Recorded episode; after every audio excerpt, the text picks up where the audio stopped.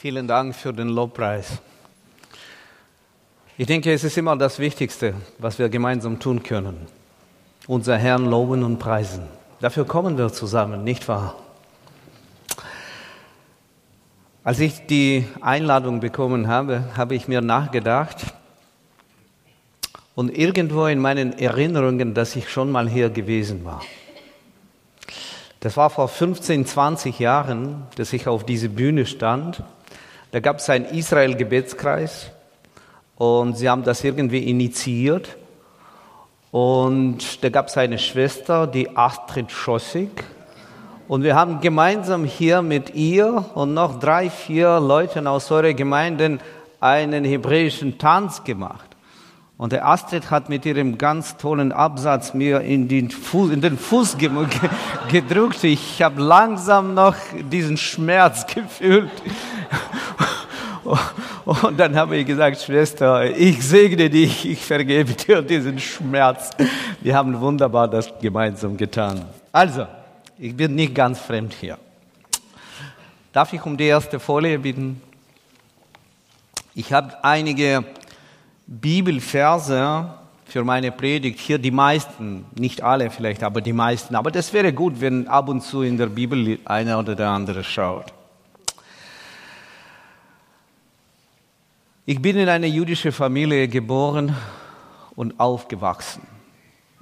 Als ich noch klein war, ja gut, ich ging damals in der Schule in der dritten Klasse, wurde ich von zwei Mitschülern grausam geschlagen, ohne irgendwelchen Grund. Und dann habe ich zum ersten Mal die Worte gehört, ein schmutziger Jude. Ich kam weinend nach Hause und ich habe meine Mutter gefragt, Mama, was soll es sein? Was sind wir für ein Volk? Warum hasst man uns? Und meine Mutter konnte mir keine gescheite Antwort geben. Sie hat gesagt, das sind die Kinder mit schlechter Erziehung. Und so wuchs ich mit diesen unbeantworteten Fragen. Und entsprechend dessen wuchs auch in meinem Herzen eine Art Ablehnung. Eine Ablehnung auf alles, was nicht jüdisch ist, auf christliche Leute. Ich habe die Geschichte gelesen zwischen Juden und Christen in den letzten 2000 Jahren voll Blutverfolgung. Es war schlimm. Mit zwölf Jahren habe ich zu Hause ein Buch entdeckt.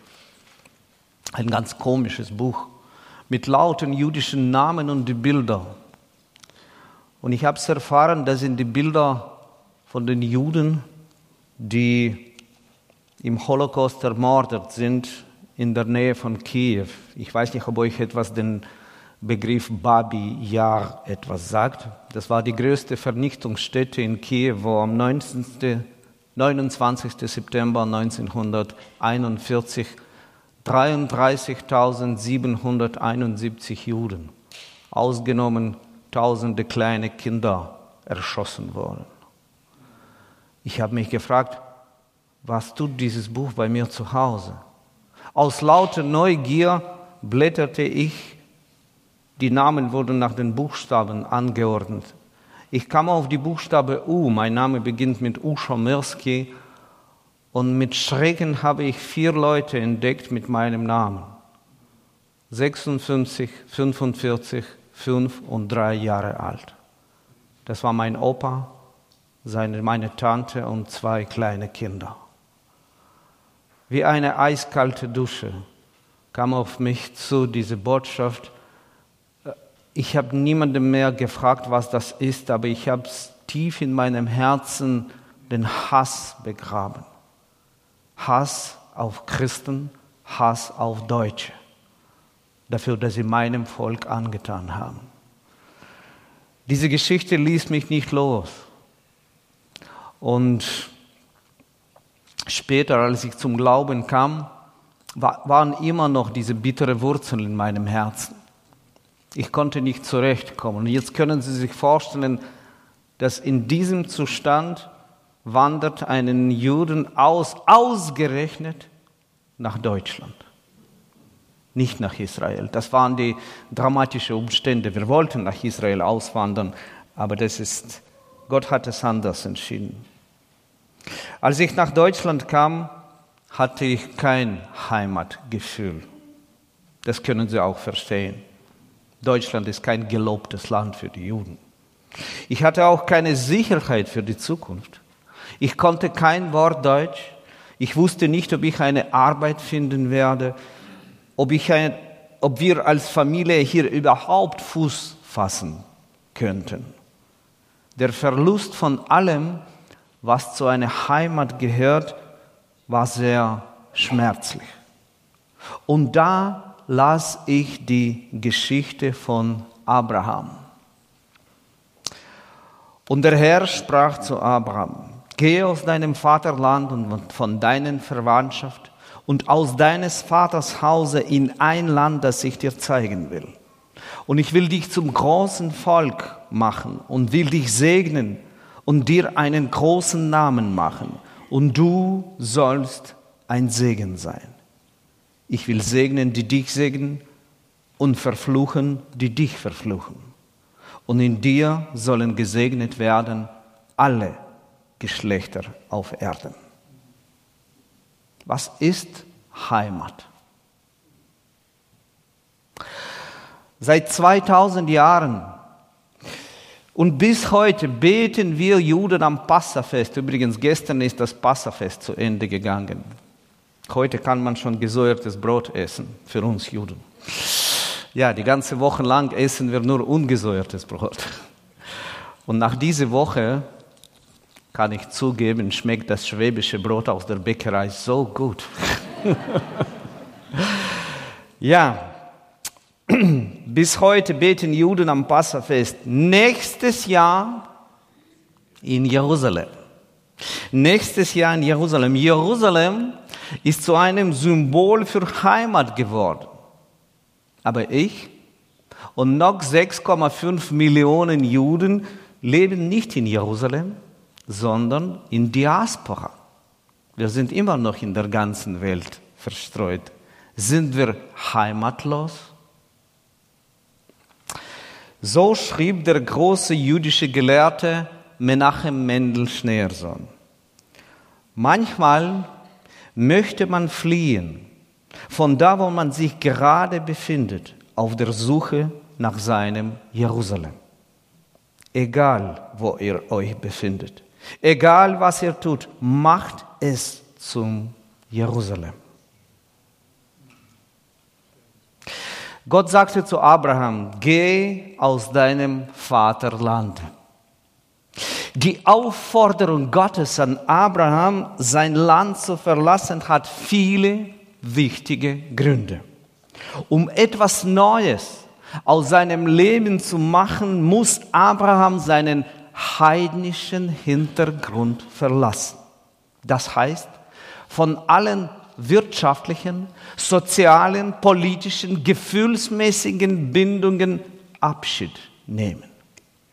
Wie stark diese Bindungen waren, wird in folgenden Worten berichtet. Josua 24, Vers 2. So sagt der Herr, der Gott Israels. Eure Väter wohnten vor Zeiten jenseits des Stroms, Tara, Abrahams und Nachors Vater, und dienten anderen Göttern. Gott, Gott Israels kann nicht etwas völlig Neues mit den Menschen beginnen, den anderen Göttern dient. Und deswegen fordert Gott Abraham auf, nur diesen von ihm gezeigten Weg zu gehen. Und das bedeutet diese dreifache Dein. Dein Vaterlande, deiner Verwandtschaft und deines Vaters Hause. Wobei die letzte Aufforderung bedeutet das stärkste Band der naturgegebene Zusammengehörigkeit zu lösen. Es gibt kaum etwas Bedeutsames im Leben eines Menschen als seine Heimat, seine Blutverwandtschaft, seine Freunde. Und es gibt kaum etwas Gewichtigeres als die Aufforderung, das alles zu verlassen, um aber ein höheres Ziel zu erreichen, muss Abraham gehorsam sein und diese höchste Güter aufgeben. Das ist Vertrauen. Das ist Vertrauen. Und so ging es auch meiner Familie. Ich denke an den letzten Tag in unsere Heimat zurück. Wir standen in unserer leeren Wohnung, alle Möbel verkauft, ausgeräumt und plötzlich ging meine Frau auf die Knie. Wir waren zwei Wochen gläubig. Wir wussten nicht, wie man richtig betet. Meine Frau ging auf die Knie und betete, Herr, wir wissen nicht, was uns in Deutschland erwartet. Wir haben keine Angehörige dort, aber wir vertrauen dir. Wir vertrauen dir, dass du uns den besten Weg führen wirst und uns nicht untergehen lässt. Es ist wirklich schwer, sich in einem total fremden Land ohne Freunde und ohne Verwandte einzuleben. Manchmal will, man aufgeben. Viele meiner Bekannten konnten diesen Weg nicht gehen. Manche stützten sich in Alkohol und Drogen. Mehrere von ihnen gingen durch schwere Depressionen. Das Einzige, was unsere Familie auf die Oberfläche hielt, war unser Glaube. Wir suchten die Menschen, die so wie wir waren und die mit uns an die Gottesverheißungen glaubten. In der Sprüche 3 steht geschrieben, verlass dich auf den Herrn von ganzem Herzen und verlass dich nicht auf deinen Verstand, sondern gedenke an ihn in allen deinen Wegen. So wird er dich recht führen. Ich erinnere mich meinen ersten Tag in Deutschland. Wir wollten Lebensmittel kaufen und wir suchten nach einem Lebensmittelgeschäft, aber kein Wort Deutsch. Wie sucht man, wenn man die Sprache nicht kennt? Man versucht zu fragen mit Händen und Füßen. Und so ging ich auf die Straße. Einen älteren Herrn ging mir gegenüber und da habe ich ihn versucht, mit Händen und Füßen zu fragen, wo man Essen kaufen kann. Dieser liebe Mann hat uns eine Viertelstunde in einem reinen Schwäbisch einen Vortrag gehalten. Über Lidl, Aldi, die anderen Geschäften. Und er hat immer gesagt, ja, ein bisschen links, ein bisschen rechts, ein bisschen geradeaus. Aus dieser Viertelstunde Vortrag haben wir ein einziges Wort verstanden. Das war ein bisschen. Wisst ihr warum? Es gibt eine Sprache, die osteuropäischen Juden sprechen, das heißt Jiddisch. Haben Sie schon mal gehört? Und auf Jiddisch ist ein bisschen auch ein bisschen. Und so haben wir, sind wir zu diesem Geschäft gekommen. Ja, das waren die ganz, ganz interessante Zeit. Deutschland ist kein Heimatland für die, für die Juden.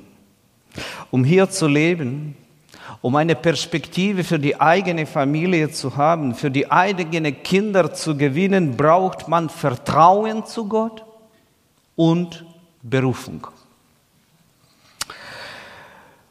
Und so wie Gott Abraham berufen hat, so berief er auch mich. Du sollst ein Segen sein. Ein Segen? Für wen? Für Deutsche? Ich wusste schon, dass Gott mich dazu berufen hat, das Evangelium meinem jüdischen Volk zu verkündigen.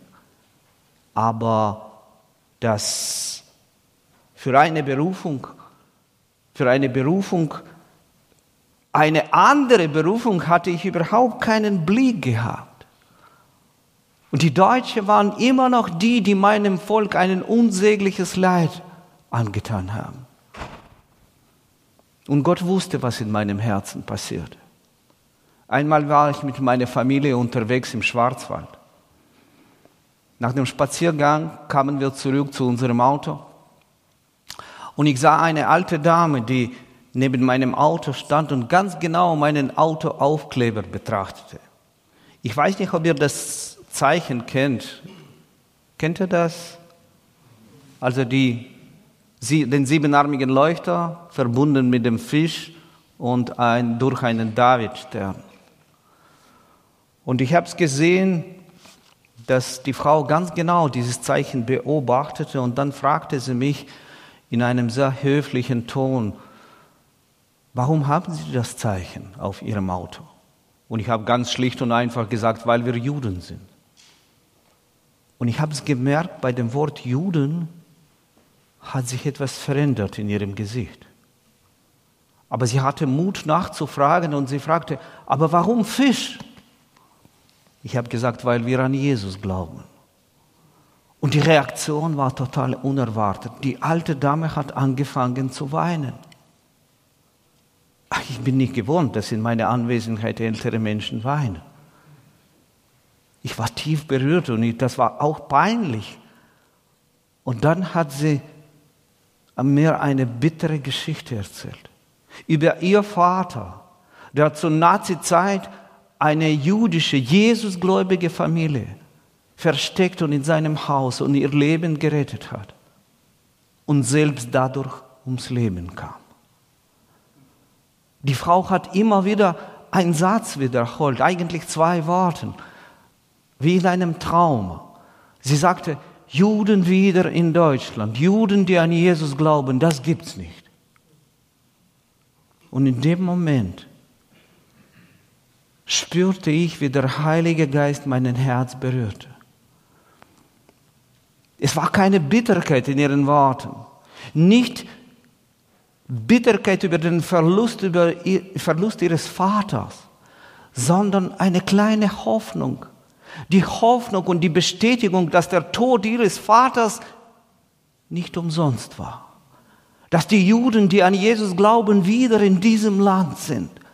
Und da habe ich zum ersten Mal verstanden, Gott will etwas erreichen durch mich, durch einen kleinen Juden, der aus der ehemaligen Sowjetunion nach Deutschland ausgewandert war. Aber ich hatte keine Ahnung, was auf mich zukommt. Ja, ich habe es gespürt, dass Gott mein ganzes Hass aus meinem Herzen wegnimmt. Es entstand aber kein Vakuum, sondern Gott füllte mein Herz mit mir bis dahin unbekannter Liebe. Gott hat mir mehrmals seinen Auftrag an das deutsche Volk bestätigt. Durch unterschiedliche Begegnungen mit Menschen, die durch den Last der Vergangenheit belastet sind, mit ehemaligen Nazis, mit, einem, mit den jungen Leuten, die wütend auf ihre Großeltern waren. Und immer wieder brachte mich Gott an den Punkt, du sollst ein Segen sein.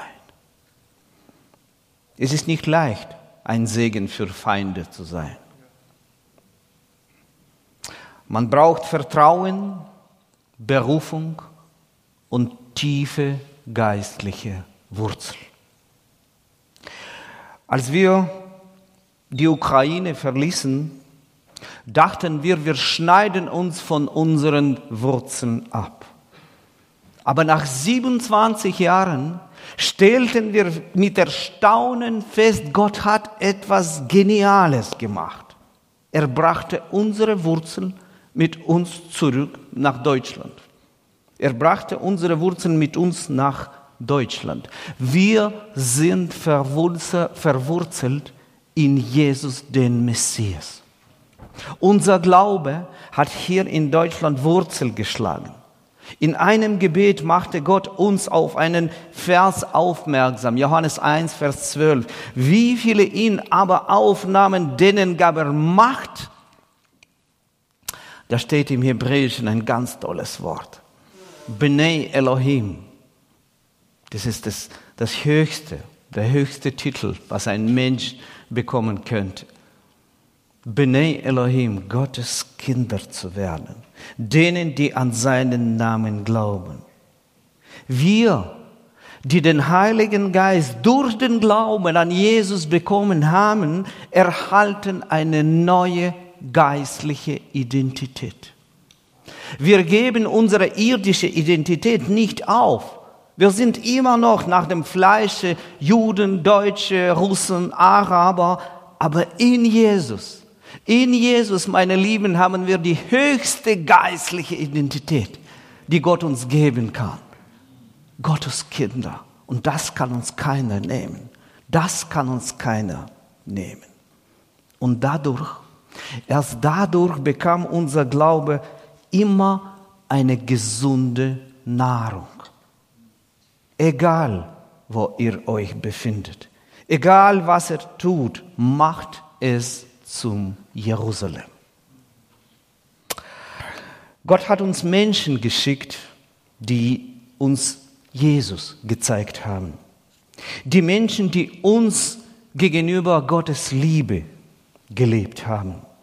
Warum haben sie das gemacht? Ich habe immer wieder gefragt, warum tut ihr das? Und dann habe ich begriffen, diese Menschen folgten einem Gebot. Ich weiß, dass das Thema Geboten sehr schwer in den christlichen Gemeinden ankommt. Ich weiß es. Wir alle leben in einer lutherischen Erbe und ich habe dafür einen anderen Standpunkt. Egal, diese Menschen folgten einem Gebot Jesu. Matthäus 25, Vers 40. Was ihr getan habt, einem von diesen meinen geringsten Brüdern, das habt ihr mir getan.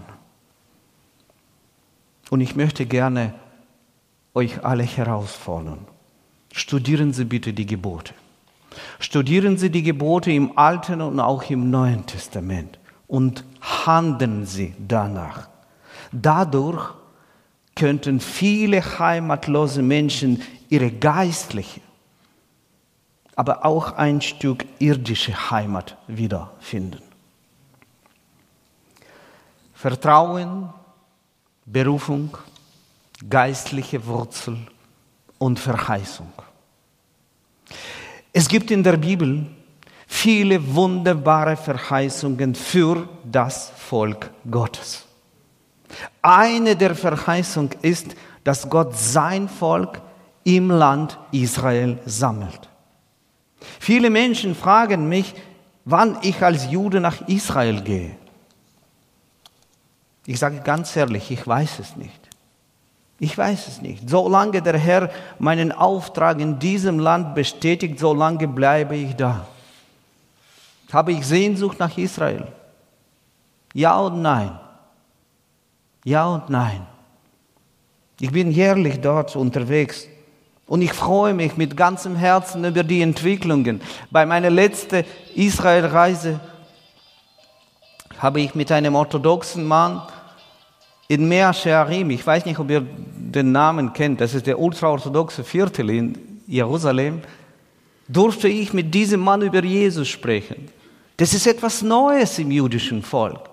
Die ultraorthodoxen Juden bleiben nicht verschlossen gegen diese Botschaft. Man hat ihnen über die Jahrzehnte etwas ganz Falsches erklärt. Man hat ihnen nie über einen jüdischen Jesus gesagt, nur über einen Arier mit blonden Augen, der nicht Jude war, sondern ein Christ war. War Jesus ein Christ? Er war Christus. Das ist das Wichtigste. Ja, ich weiß es nicht. Äh, es gibt im wirklichen Leben Menschen, die immer am Tunnel am Ende des Lichts sehen. Ich bin anders gestrickt. Ich besitze einen gesunden biblischen Optimismus. Und denn mit Paulus kann ich auch sagen, unsere Bürgerschaft aber ist im Himmel, von woher wir auch den Herrn Jesus Christus erwarten als den Retter. Philippa Brief, Kapitel 3, Vers 20. Interessanterweise der gleiche Gedanke. Gleiche Gedanke finden wir im Hebräerbrief. Das ist die, letzte, die Jahreslosung aus dem letzten Jahr. Hebräerbrief, Kapitel 13, Vers 14. Denn wir haben hier keine bleibende Stadt, sondern die zukünftige suchen wir. Ich habe es erlebt letztes Jahr, äh, dass in vielen, vielen Gemeinden und Kirchen dieses Wort als, eine, als, als Leitungswort verkündet wurde. Aber glauben Sie mir, aus jüdischer Sicht braucht diesen Satz eine Erklärung. Sowohl von meinen jüdischen als auch von meinen christlichen Lehrern habe ich einen wichtigen Zugang zum biblischen Text gelernt. Und zwar Kontext, Kontext, Kontext. Ohne Kontext verwenden Sie bitte nicht die Bibelworte. Der Gedanke über die ewige Stadt beginnt nicht in, Matthäus, in Hebräer 13, sondern im Kapitel 11. Jetzt dürft ihr in eure Bibel schauen, ich habe die Verse nicht dabei. Im Kapitel 11, Verse 9 und 10 beginnt die ganze Gedanken über den ewigen Staat, wo uns der unerschütterliche Glaube von Abraham vor den Augen geführt wird. Da steht geschrieben, Abraham wartete auf die Stadt, welche die Grundfesten hat, deren Baumeister und Schöpfer Gott ist. Und dann spricht der Autor in den Versen 13 bis 16, das ist die Kapitel 11, 13 bis 16, über die Zeugen des Glaubens. Ich weiß, dass Sie den Text kennen. Sie haben das schon mehrmals gelesen, ja. Zeugen des Glaubens. Sie sind Fremdlinge hier, aber sie haben eine Heimat, die viel besser ist als unsere irdische aufgrund ihres unerschütterlichen, unerschütterlichen Vertrauens an die Verheißungen Gottes, schämt sich Gott ihrer nicht, ihr Gott genannt zu werden, denn er hat ihnen eine Stadt bereitet. Gott hat für mich, für dich, für uns alle eine Stadt bereitet. Eine Stadt viel besser und schöner als Berlin, als Stuttgart und sogar als Schorndorf. Ich muss sagen, sogar als Jerusalem, als irdische Jerusalem ist. Im Kapitel 12, Hebräer 12, Vers 22 kommt der Höhepunkt.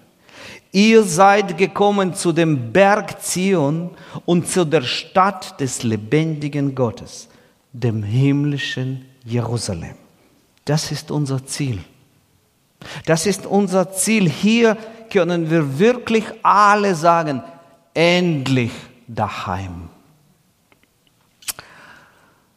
Das ist das letzte Bild, was ich euch heute zeigen möchte. Das Bild, auf dem Bild ist das Feier von Laubhüttenfest in Jerusalem. Vielleicht waren einige von euch auch dabei. Jedes Jahr wird von der christlichen Botschaft eine, eine riesigen Fest veranstaltet, dort in Jerusalem. Wissen Sie, warum, warum Laubhüttenfest für die Juden so wichtig ist? Am Laubhüttenfest Sukkot wurden im ersten und im zweiten Tempel 70 Opfer, als 70 Stiere als Brandopfer vor dem Herrn dargebracht. Genau gesagt 71. Warum 70? Es gibt in der Welt 70 heidnische Völker.